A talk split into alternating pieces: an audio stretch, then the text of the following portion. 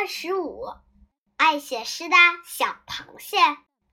海边有一只小螃蟹，这只小螃蟹非常爱写诗。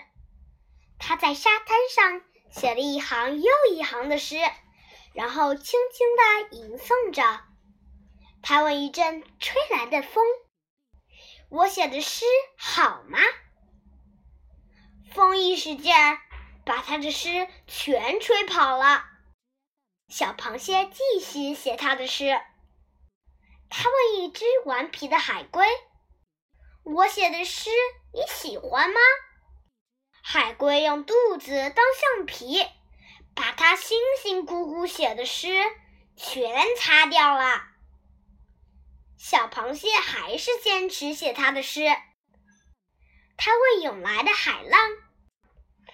能读读我写的诗吗？海浪没有读完就说：“算了算了，把他的诗全冲走了。”小螃蟹流下了伤心的泪。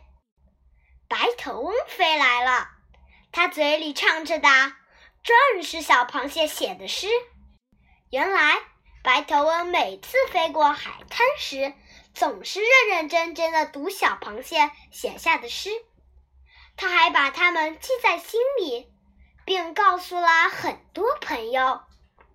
沙滩上早就没有了这些诗篇，可它们留在了白头翁和他的朋友们的歌里。